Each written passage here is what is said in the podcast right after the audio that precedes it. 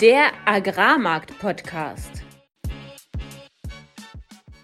Im heutigen Podcast sprechen wir darüber, wie der UCA die Märkte durchschüttelt, ob der Ölpreis jetzt durchzündet und im Deep Dive mit Henrik Drücker von der Raiffeisen Agri Trading über die aktuellen Märkte. Alles, was wir im heutigen Podcast besprechen werden, sind unsere persönlichen Meinungen von Philipp und von mir und keine Anlageberatung.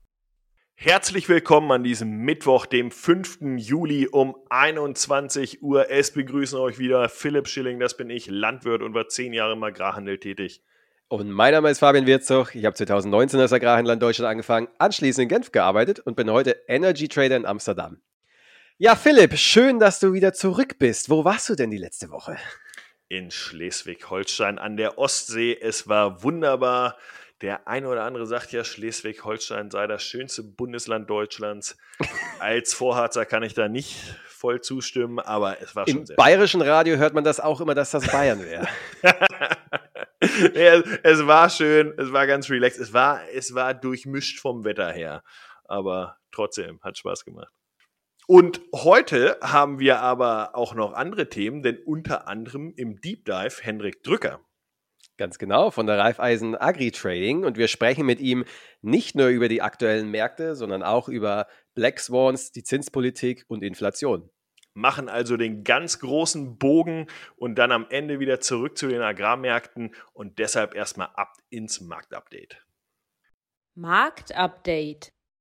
Mativ Weizen auf dem Septembertermin schließt heute mit 233 Euro, Raps mit 448,50 Euro. Was waren die großen Highlights der letzten Woche? Der UCA Bestände und Flächenreport kam am Freitag raus, hat einiges an Volatilität mitgebracht, nämlich die Anbaufläche für Soja ist massiv unter den Erwartungen herausgekommen mit 83,5 Millionen Acres gegenüber vormals 87,5 Millionen, also eine wesentliche Reduktion und ähm, zwar sind da noch einige Anbauflächen, die noch bestellt werden können, aber es sieht so aus, als ob für die Kampagne 23, 24 in den USA die Sojabilanz sehr, sehr eng wird und das auch alles noch Basis relativ hoher Erträge aktuell ähm, und wir haben ja schon viel darüber gesprochen, dass es auch sehr trocken war, zumindest in den USA. Das hat dann auch entsprechend die Sojakurse befeuert am Freitag, am Montag, dann Dienstag äh, war Independence Day in den USA und entsprechend die Märkte zu. Heute geht das auch noch ein wenig weiter und Raps wurde da mit nach oben gerissen. Wir hatten ja immer gesagt, der Raps alleine kann kaum was bewegen nach oben, aber wenn dann Soja anzieht, ist entsprechend dann der Raps zwischenzeitlich auf 466 Euro geklettert, um dann ohne die US-Unterstützung gestern erstmal wieder kräftig zu fallen. Was dem einen freut, ist es anderen leid. Der, die Maisanbaufläche ist natürlich entsprechend hochgeschätzt worden, zwei Millionen Acre über den Erwartungen was die Preise dann nochmal extrem ins Rote gedrückt hat, nachdem schon aufgrund der Regenfälle der letzten Woche, Fabian, ich glaube, du hattest im äh, Marktupdate da auch letzte Woche drüber berichtet, die Märkte eh schon auf Talfahrt fahren, waren, ist es dann Freitag nochmal zu einem Abverkauf bekommen, Montag ebenfalls, jetzt stabilisiert es sich etwas ähm, und Weizen war da einfach Trittbrettvariante, was Softred Winter angeht, aber insgesamt wurde auch da die Fläche nochmal erhöht in diesem USDA-Report und dagegen die HRW, also Hard Red Winter, Winterfläche. Wir haben schon öfter darüber gesprochen, dass diese dieses Jahr extrem schon niedrig war und auch die Erträge niedriger und es auch Ernteprobleme geben sollte aufgrund der nassen Bedingungen dort zum Teil, wurde diese Fläche nochmal um 500.000 Hektar zurückgenommen.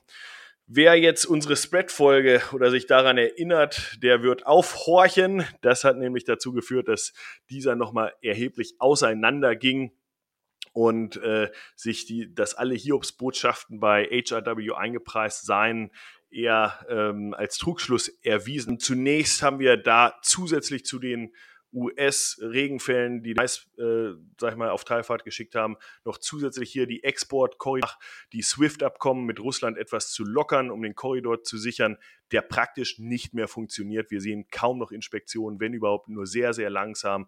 Das heißt, Aktuell ist der Korridor auf Eis gelegt und Russland betont auch mal wieder, die Fortführung sieht nicht gut aus.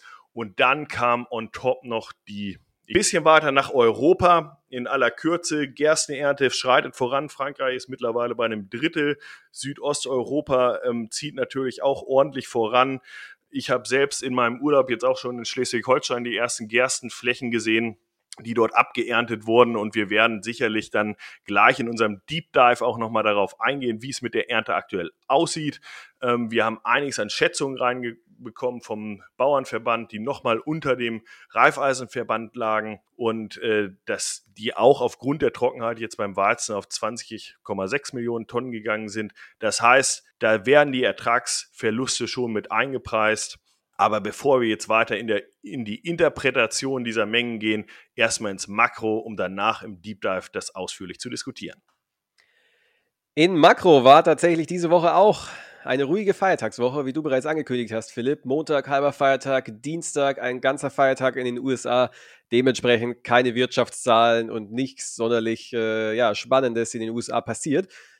Heute, Mittwoch um 20 Uhr, kommt das FOMC-Protokoll raus. Das ist das Protokoll über die Notenbank-Sitzung. Und da liegt das Hauptaugenmerk des Marktes darauf, wird die Fed vielleicht irgendwelche Hinweise geben, dass sie die Zinsen jetzt doch weiter erhöhen oder dass sie eben sie nicht weiter erhöhen. Also diese ja beinahe epische Diskussion, wird es ein Überspringen, ein Skip oder ist es tatsächlich eine Pause, die Pause? Und ja, wenn die Fed in irgendeiner Art und Weise in dem FOMC-Protokoll andeutet, dass sie eben jetzt keinen Skip machen, weil der Markt aktuell einpreist, dass es nur ein Skip war und keine Pause, dann wäre das mega bullish für Aktienmärkte, vermutlich auch äh, ja, für den Euro, US-Dollar eher positiv. Aber wie gesagt, bleibt abzuwarten, heute um 20 Uhr. Ansonsten in der EU wieder mal Inflationszahlen, die wieder mal äh, an der Unterseite überrascht haben. Die Produzentenpreise dieses Mal negativ sogar auf Jahresbasis. Ich habe in einem der letzten Podcasts schon mal gesagt, dass die Deflation in Europa da ist. Da war das noch auf die Monat auf Monat Veränderung bezogen. Jetzt ist es wirklich so, dass auf äh, Year-on-Year-Basis die Produzentenpreise um 1,5 Prozent gefallen sind. Und das ist das erste Mal, dass es eine Produzentenpreisdeflation gab seit 2020, also seit Covid. Inflationsrate fällt wenig überraschend auch weiter, jetzt bei 5,5 Prozent in der Eurozone versus 6,1 das letzte Mal. Also dieser Trend, dass die Inflation runterkommt in Europa, in USA, der ist nach wie vor ungebrochen und wird vermutlich auch noch so weitergehen. Wenn man die Produzentenpreise als Maß dafür nimmt oder als, als, als Estimate, wo die Inflation hingeht, dann werden wir wie bereits schon mehrfach in diesem Podcast gesagt, die 2% bis Ende des Jahres sehen. Und aktuell sieht es aus, als ob wir auf dem besten Weg dorthin sind. Wie sieht es mit der Arbeitslosigkeit aus? In Europa nach wie vor unverändert. Die Arbeitslosigkeit will nicht hochgehen, obwohl die Wirtschaft so schlecht ist. In Deutschland dagegen sieht das jetzt äh, allmählich etwas anders aus. Da steigt die Arbeitslosigkeit. Zwar nur leicht, 5,7 Prozent jetzt über den Erwartungen, aber steigt quasi jetzt quartalsweise an. Von Juli, seit Juli etwa, von Quartal zu Quartal. Und man sieht jetzt auch immer mehr Artikel darüber, dass die deutsche Wirtschaft jetzt das Schlusslicht in Europa ist und dass Deutschland von der Lokomotive der, der Europäischen Union nun zum, ja, zum Block am, ja, wie sagt man, Klotz am Bein wird. Und ja, dementsprechend äh, sind diese Zahlen da eine eindeutige Bestätigung für. Wie sieht es im rosigen China aus? Die PMIs, die Purchasing Manager Indizes, also die Umfragen unter Einkaufsmanagern sind auch in China jetzt schwächer. Das trifft sowohl auf die Industrieproduktion zu als auch auf den Service. Allerdings muss man da wieder zusagen, wir sind in China auf einem sehr hohen Niveau. Und dass von diesem hohen Niveau jetzt die aus, die, dass das nicht ewig so weitergeht, ist wenig überraschend. Bleibt aber abzuwarten, ob das jetzt äh, ein Anzeichen dafür ist, dass eben China jetzt von den, vor allem von der Europäischen Union, aber auch von der schwächelnden oder schwächer werdenden USA jetzt äh, am Boden der Tatsachen gehandelt wird. Es gibt ja auch das Thema Handelskrieg zwischen USA, China, Europa, das jetzt wieder aufblüht. Europa hat äh, angekündigt, Chip-Exporte nach China zu limitieren und die USA, China reagiert jetzt als Gegen Gegenreaktion damit, seltene Erden nicht mehr exportieren zu wollen. Warum ist das wichtig? Naja, um Chips zu produzieren, braucht man seltene Erden. Der Großteil der seltenen Erden weltweit kommt aus China. Das heißt, wenn Europa sagt, wir exportieren keine Chips mehr in, nach China, dann sagt China, okay, ja, dann kriegt ihr eben halt nicht mehr die Rohstoffe für die Chips. Und dann, äh, ja, man, man sieht da an diesem Beispiel recht schön, dass beide Seiten relativ stark abhängig voneinander sind. Europa, weil sie die Rohstoffe brauchen und China, weil sie das Endprodukt brauchen. Insgesamt Nochmal kurzer Überblick: Aktien anderthalb Prozent hoch, Woche auf Woche, Euro, US-Dollar unverändert bei 1,08, also wenig überraschend. Die, die, ruhige Feiertagswoche macht sich da eindeutig bemerkbar. In Öl gab es aber ein bisschen Bewegung, 3% hoch auf 72 Dollar pro Barrel. Wir sind wieder mal am oberen Ende des, der Range angelangt. Grund war, dass Saudi und Russland sich geeinigt haben, die Senkung der Ölproduktion um eine Million Barrel, die sie für Juli vereinbart haben, jetzt auch auf August zu verlängern. Was eine kleine Überraschung für den Markt war und seitdem der Ölmarkt eben ja nach oben tendiert. Wir sind wieder mal im Ölmarkt an einem Schlüsselpunkt. Werden wir die Range jetzt verlassen oder werden wir zum, naja, was ist es, eins, zwei, ja, fünften Mal äh, die Range eben äh, ja, nicht verlassen und wieder Richtung Süden gehen? Das werden wir in den kommenden Wochen sehen. Und das war es nun mit den Marktupdates für diese Woche. Und jetzt geht es direkt rein in ein sehr spannendes und interessantes Interview. Deep Dive. Wir freuen uns heute, Henrik Drücker begrüßen zu dürfen. Henrik und ich kennen uns schon lange. Nicht nur ähm, ist er in einem Ort aufgewachsen, in dem äh, mein Vater auch geboren ist, in Dankelsheim bei Bad Gannersheim. Ähm, ein kleiner Ort, den jetzt nicht jeder Hörer kennen wird. Aber zusätzlich ist äh, Henrik schon lange in der Branche, hat äh, zunächst bei der DZ Bank, ich glaube, fast 15 Jahre gearbeitet äh, mit verschiedensten Derivaten, Futuren, Optionen und so weiter. Dazu kannst du sicherlich nachher nochmal das ein oder andere berichten und später dann und mittlerweile zunächst bei der RWZ Köln und jetzt bei der Raiffeisen Agri Trading, damit voll im Ölsaatenhandel und Getreidehandel zu Hause. Henrik, wir freuen uns sehr, dass du heute hier bei uns bist und mit uns diskutierst und würden uns auch freuen, wenn du dich nochmal kurz selbst vorstellst, aber auch was die Raiffeisen Agri Trading macht. Ja, nochmal vielen Dank, Philipp Fabian, für die Einladung, die ich gerne angenommen habe. Philipp kennt sich besser aus als ich. Tatsächlich waren es 15 Jahre bei der Z-Bank, unglaublich ähm, beginnt mal mit Aktienhandel und dann ja 13 Jahre fast in der Rohstoffschiene von Aluminium bis Zink alles durch, die komplette Bandbreite, Corporate Hedging und seit 2013 bei der RWZ. Und ähm, im Jahr 2021 hat man Raiffeisen Agi Trading neu gegründet. Letztendlich der Vermarktungsarm für die erfasste Ware für Raiffeisen waren Kassel und die RWZ in Köln mit einem guten Anteil Großhandel. Das hat man dann gebündelt und da bin ich, wie gesagt, seit 2013 primär Ölsaaten, aber auch interessiert am Getreide, ein bisschen am Handeln in demselbigen. Und wir hatten eben im Marktupdate schon kurz darüber gesprochen, ähm, inwiefern jetzt die Ernte vorangeschritten ist. Gerste in Frankreich, glaube ich, bei einem Drittel. Erzähl doch mal kurz, was deine bisherigen Eindrücke sind. Wo stehen wir aktuell und, und was kommt so rein? Was, was liest du dadurch? Also signifikante Mengen haben wir in der Futtergerste. Erträge sind recht ordentlich. Streuung im Hektolitergewicht, was ich jetzt so gesehen habe, im Schnitt irgendwo 64, 65. Das geht alles bei im Schnitt 11 Protein, so Pi mal Daumen. Also das ist alles im grünen Bereich. Weizen die ersten Partien heterogen, kann man noch keine Aussage treffen. Große Streuung im Hektoliterbereich. Aber von 72 bis 80 ist alles dabei. Aber es ist noch zu früh. Raps, Ölqualitäten 41 bis 46, Erträge zwischen 3 und 4,5, was man so gehört hat. Aber das sind es halt nur ein paar hundert Tonnen. Im Großen und Ganzen Winterung, die frühen, wie zum Beispiel Futtergerste, sind mit dem blauen Auge davongekommen. Weizen der Frühe geht auch.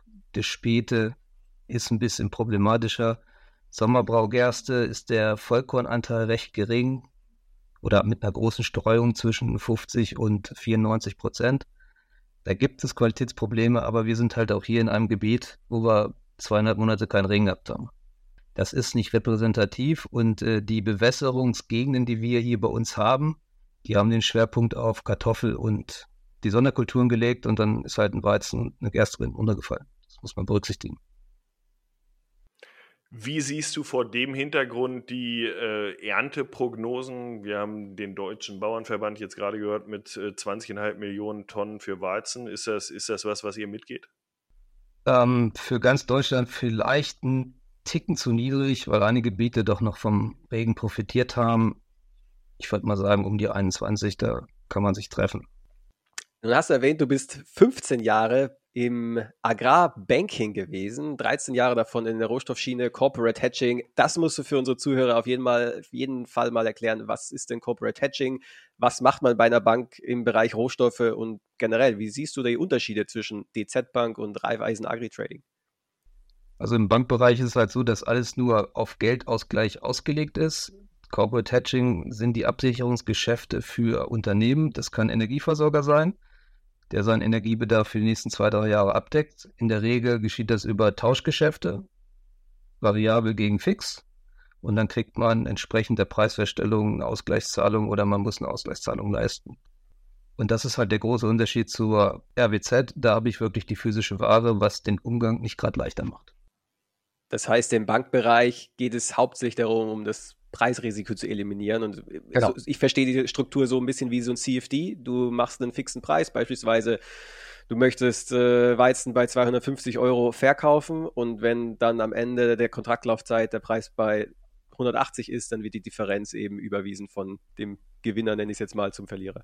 Genau, du hast halt den großen Vorteil im Vergleich zum direkten Börsengeschäft, dass du zwischenzeitlich kein Margining hast, keine Ausgleichszahlung. Kann Vorteil sein, kann Nachteil sein, je nachdem, wie der Kursverlauf ist. Und, und wo siehst du da den großen Unterschied jetzt in der Marktbewertung? Ich meine, wir hatten ja extreme Volatilitäten äh, hier im vergangenen Jahr gesehen. Ist da eine DZ-Bank anders mit umgegangen als jetzt beispielsweise ein physischer Händler? Ähm, du bist anders positioniert. Du bewertest letztendlich alles über Vola. Volatilität. Genau, aggregierst das und machst darüber dein Hedging. Das ist anders als im Agrarbereich jetzt, würde ich sagen. Ja, und dann machst du ein Delta, also sprich dein Risiko in, in Geld oder in Tonnage, das kann man ja auf zwei Seiten, äh, von zwei Seiten aus sehen. Und äh, das sicherst du entsprechend ab. Und kannst du dieses Wissen und diese Herangehensweise aus dem Bankbereich heute auch in deinem aktuellen Job einsetzen oder ist das wirklich komplett zwei unterschiedliche Welten? In Teilen ja, in großen Teilen geben die Systeme das nicht her. Also eine ungleich Delta-1-Abbildung, also sprich, das Risiko ist nicht 1 zu 1, sondern ich habe ein Produkt, das nur um 0,5 steigt. Wenn der Markt um 1 steigt, um eine Einheit, ist schwierig. Was ihr dann äh, heute in der, äh, bei der Raiffeisen beispielsweise, aber so ist es ja eigentlich auch im, im Landhandel im Generellen, dann doch über ganz normale physische oder Absicherung der physischen Ware über Future macht? Oder seid ihr jetzt in der Tendenz auch mehr Richtung physischer Absicherung gegangen? Nee, also im Großteil Futures musst du halt eine gewisse Erwartung der Prämie haben und, und das ist letztendlich deine Spielwiese. Genau, wenn wir jetzt noch bei den Märkten sind und ähm, wir, wir sind ja in der vergangenen Woche jetzt äh, einige Volatilität wieder durchlaufen, sowohl bei den Ölsaaten als auch beim Getreide. Du hattest schon gesagt, wir, wir schreiten auch in die Ernte direkt in, in unserer Region, aber natürlich auch in den Kernanbauregionen äh, auf der Nordhalbkugel. Ähm, wenn du jetzt so einen kleinen Abriss machen müsstest äh, auf, die Getreideernte ähm, beziehungsweise auf die Getreidemärkte, was, was siehst du aktuell? Haben wir jetzt einen Boden erreicht hier oder ist das äh, noch in weiter Ferne? Also ich glaube, wir hatten darüber gesprochen. Kurzfristig sieht es beim Weizen nativ ganz gut aus. Ähm, ich denke, wir haben noch ein bisschen, die nächsten zwei, drei Tage ein bisschen Luft. Es kommt ein Erntewochenende. Da muss man halt mal abwarten, letztendlich, wie die Erträge kommen. Wir werden eine höhere Volatilität haben, weil die Vorkontraktquote A gering ist und keiner mehr das Risiko nimmt. Also einfach mal so 10, 20, 30.000 Tonnen aufs Buch zu nehmen bei den Preisbewegungen ist Harakiri. Folgedessen denke ich, dass man schneller wegdrückt, speziell dann montags nach dem Erntewochenende.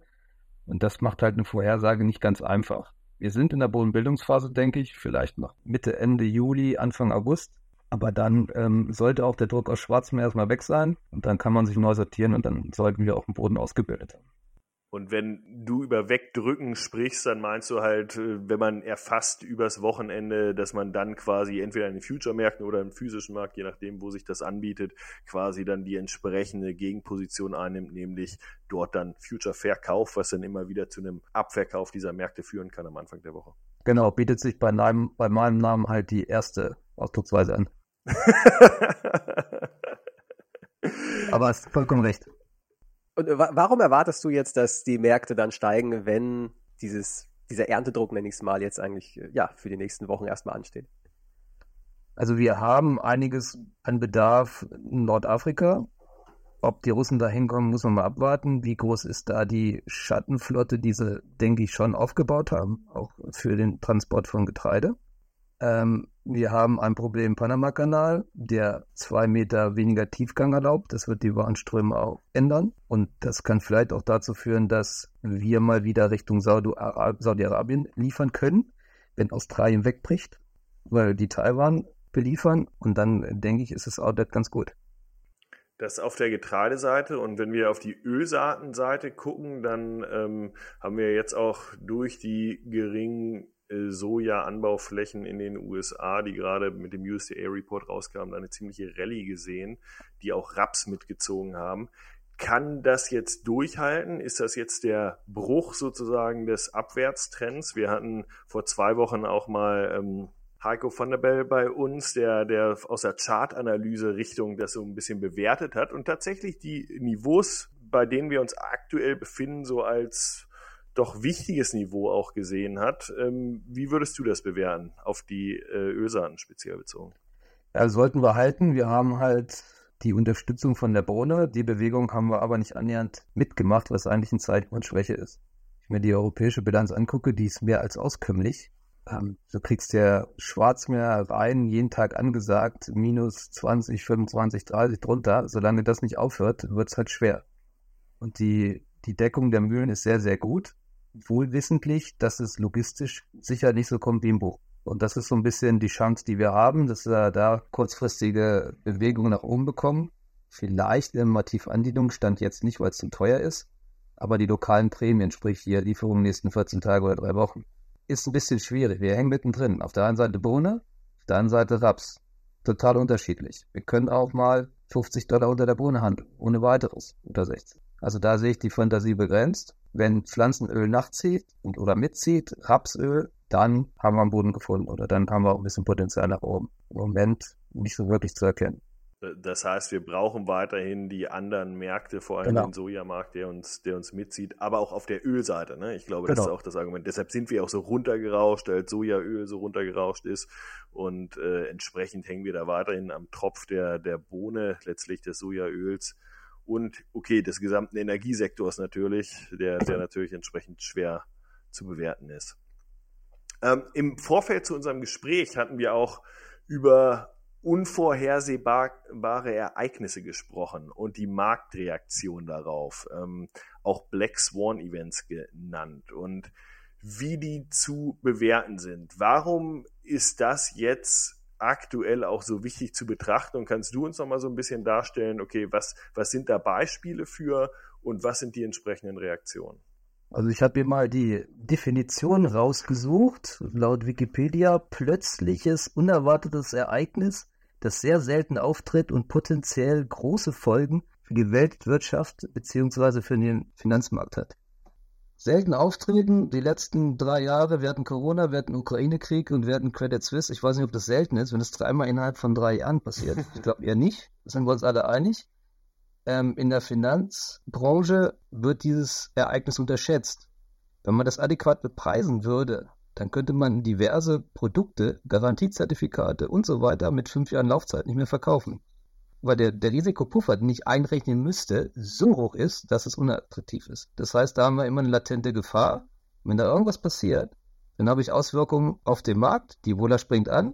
Ich muss mich irgendwie absichern auf Bankenseite, Finanzseite. Und das sind dann diese, diese Sprünge unter anderem gekoppelt mit der Panik von Kleinanlegern oder Anlegern, ähm, die dann zu diesen Verwerfungen, sei es nach oben, sei es nach unten, führen. Du, du als Banken-Insider, du, ich kann mir kaum vorstellen, dass die Banken dieses Risiko nicht einpreisen. Dann würden sie ja nicht Milliardengewinne machen, so wie sie es aktuell tun. Du kannst es einpreisen, aber nicht in, in der Häufigkeit.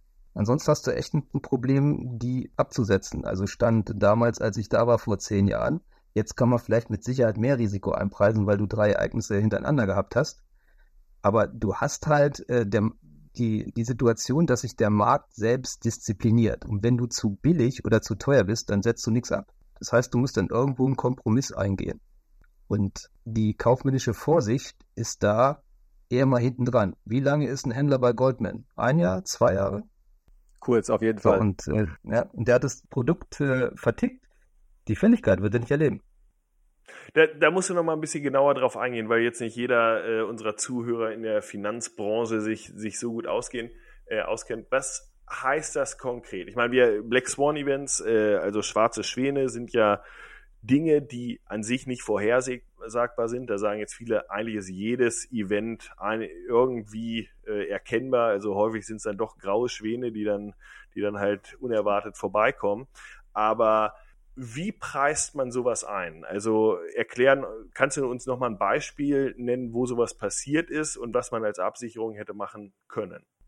Also was man halt einpreist, wenn ich da eine optionale Komponente drin habe, und bei Zertifikaten ist das häufig der Fall, dass ich die Volatilität auf die fünf Jahre oder auf die Produktlaufzeit entsprechend anpasse.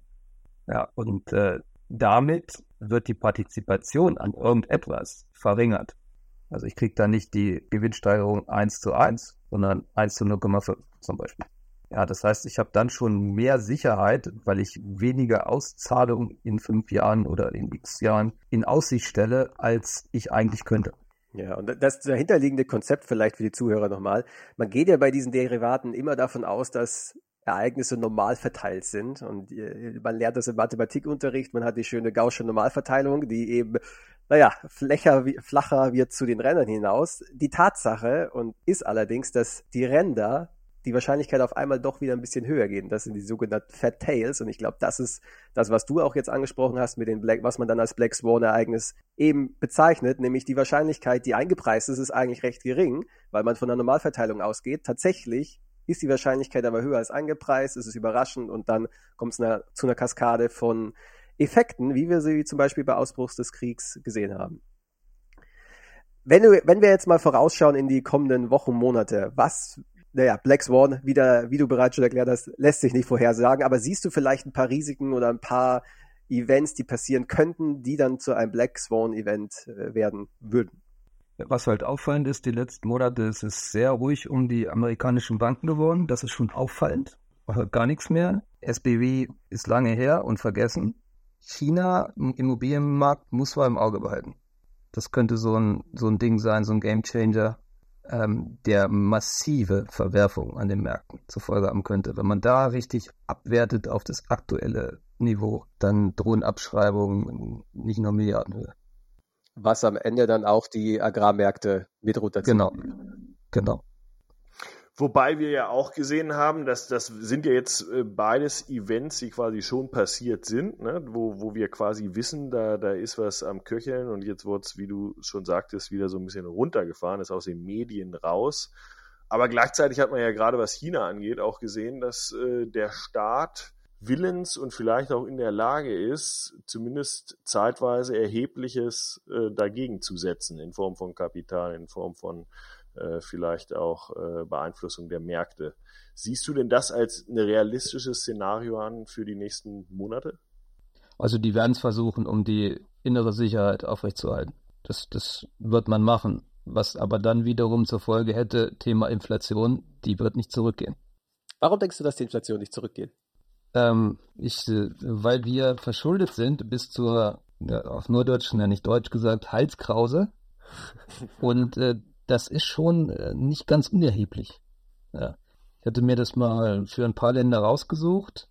Also Stichwort Staatsverschuldung. EU 27 ist bei 13,3 Billionen. Die Amis sind bei 31,2 Billionen. Japan hat eine Schuldenquote von 261 Prozent des Entschuldigung, Bruttoinlandproduktes. USA hat eine Quote von 126 und die EU bei 83,4. Das ist schon nicht ganz unerheblich. Das heißt aber, dass jeder Zins oder jeder Prozentzins, den das Zinsniveau steigt, bei den Amis 300 Milliarden mehr kostet. Das kann man sich auf Dauer meiner Meinung nach nicht leisten. Infolgedessen wird die Inflation bestehen bleiben, weil man die Zinsen irgendwann mal zurückfahren muss. Dieses gestiegene Zinsniveau, um die Inflation in Zaum zu kriegen, hat aber auch zur Folge, Fabian, das kennst du, Stichwort äh, neue Bohrlöcher in den USA, da kommt nichts an Start, weil es ganz einfach zu teuer ist. Ich kann es nicht mehr finanzieren. Die Probebohrung nach neuen Ölquellen. Und äh, die, die Gasvorkommen, die, die ähm, Schiefergasvorkommen, die haben ihr Peak, ihr Leistungspeak erreicht. Da sind wir auf einem absteigenden Ast. Das wird beim Gas auch so sein. Und wenn ich dann nichts Neues an den Start kriege und keine ausgleichende Energie habe, dann ist eigentlich meiner Meinung nach Inflation vorprogrammiert. Ähm, Inflation auf den Rohstoffmärkten letztendlich, wenn ich es richtig verstehe. Weil ähm, aus, aus meiner Sicht, das mit der äh, Verschuldung, okay, sehe ich ein. Auf der anderen Seite kann man ja sagen, das ist nichts Neues, äh, dass alle so hochverschuldet sind. Irgendwie sind wir immer durchs Loch gekommen. Ähm, zurückfahrende äh, Zins- oder Zinswende wieder, ähm, denke ich, ist auch, haben wir auch hier häufig schon diskutiert, dass das jetzt wahrscheinlich wieder im Kommen ist. Ob das jetzt an einer generellen noch bestehenden Inflation liegt oder nicht, äh, kann man darüber diskutieren. Äh, spricht ja auch einiges dafür, dass wir vielleicht eine äh, geringere Inflation jetzt in Zukunft wieder sehen. Aber, und das ist, glaube ich, wieder der Punkt, der uns zurückführt zu den Agrarmärkten auch, dass der Rohstoffbereich quasi davon eher negativ auf der Angebotsseite betroffen ist und mittelfristig bis langfristig wahrscheinlich dann eher dieser Effekt auftreten kann, dass da äh, das Angebot halt nicht wächst, wenn die Nachfrage irgendwann wieder wachsen sollte, obwohl wir aktuell eher gegenläufige Tendenzen mit all den Rezessionsphänomenen äh, gesehen haben, als, als dass jetzt die Nachfrage uns da, da weglaufen sollte. Genau, so sehe ich das auch. Und ein anderer Aspekt ist die Staatsquote, also das Verhältnis zwischen dem Geld, was der Staat zur Erfüllung seiner Aufgaben ausgibt zum BIP. Da ist in Europa Frankreich ganz weit vorne mit 59 Prozent. Das heißt, 59 Prozent des Bruttoinlandsproduktes gehen vom Papa Staat aus. Das ist schon ordentlich. Die Amis 2021 im Vergleich 43 sind die Franzosen mit 40 Prozent mehr die zweitgrößte europäische Volkswirtschaft. Das ist schon mehr als bedenklich, wenn Papa Staat derjenige ist, der die Wirtschaft ankurbelt, weil der macht das auch nur auf Pump. Was ja wiederum dafür sprechen würde, dass die Inflation eigentlich eher runterkommt, weil wenn der Konsum vom Staat ausgeht, also die Nachfrage überwiegend vom Staat kommt, der Staat aber extrem verschuldet ist und bei steigenden Zinsen eben diesen Konsum zurückschrauben muss, wird automatisch die Inflation im Zaum gehalten. Und wenn man mal guckt, wo ist die Inflation am niedrigsten? In Japan, die die höchsten Schulden haben. Wo ist sie am zweitniedrigsten? In USA und dann kommt Europa. Also man könnte auch genauso gut sehen, okay, hohe Verschuldung bedeutet gleich niedrige Inflation. Kann man machen. Auf der anderen Seite wächst der Schuldenberg und der Zinsdienst. Also du, deine Verschuldung nimmt ja zu, ist eine Exponentialfunktion. Ähnlich wie das die damalige Kanzlerin breiten Bevölkerungsschichten während Corona erklärt hat. Ja.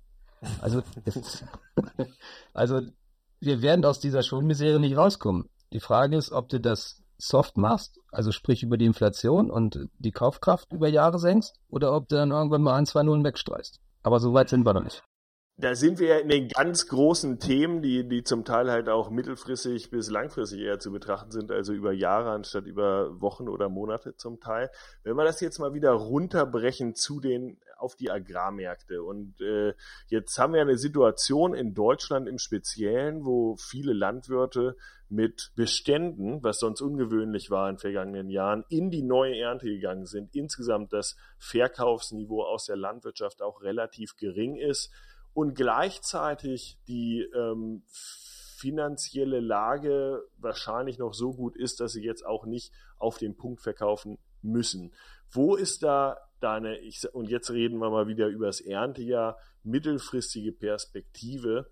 Ähm, und ratet ihr jetzt dazu, einfach nur stumpf sukzessive zu verkaufen oder siehst du da noch wirkliche Highlights, die kommen in den kommenden Monaten? Also über die Ernte muss man einen Teil sicherlich als Erfasser vermarkten. Als Landwirt würde ich nochmal für den Moment abwarten. Die Wettermärkte USA, weißt du besser als ich, die haben erst angefangen. Ähm, wir haben massive Flächenverschiebungen. Wir haben El Nino, Südamerika, mindestens mal zwei Fragezeichen, Brasilien, äh, allen voran. Da wird es noch Bewegung geben. Und ähm, diese Inflationsdiskussion, die wir haben, die führt aber auch, dass Gelder in diesen Sektor fließen, auch in den Agrarbereich fließen die das Ganze unterfüttern und äh, da auch einen gewissen Boden ausbilden.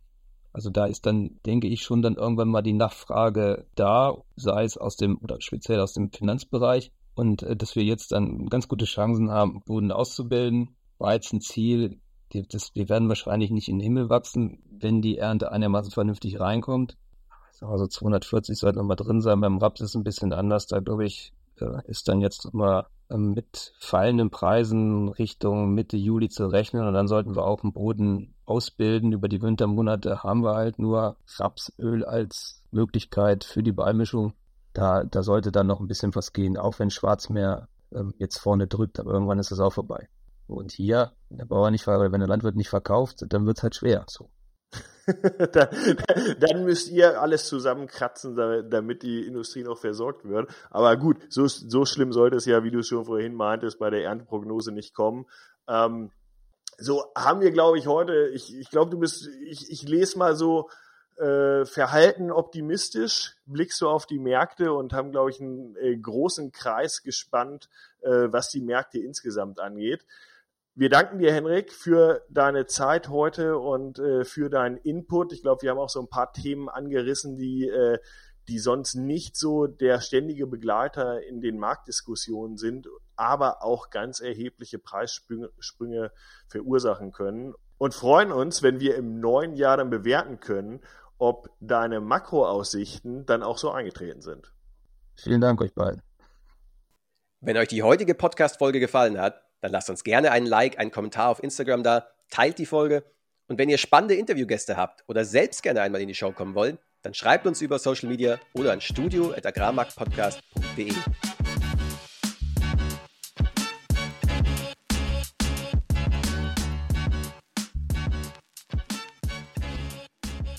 Produktion, Schnitt und Marketing Julius Schulte.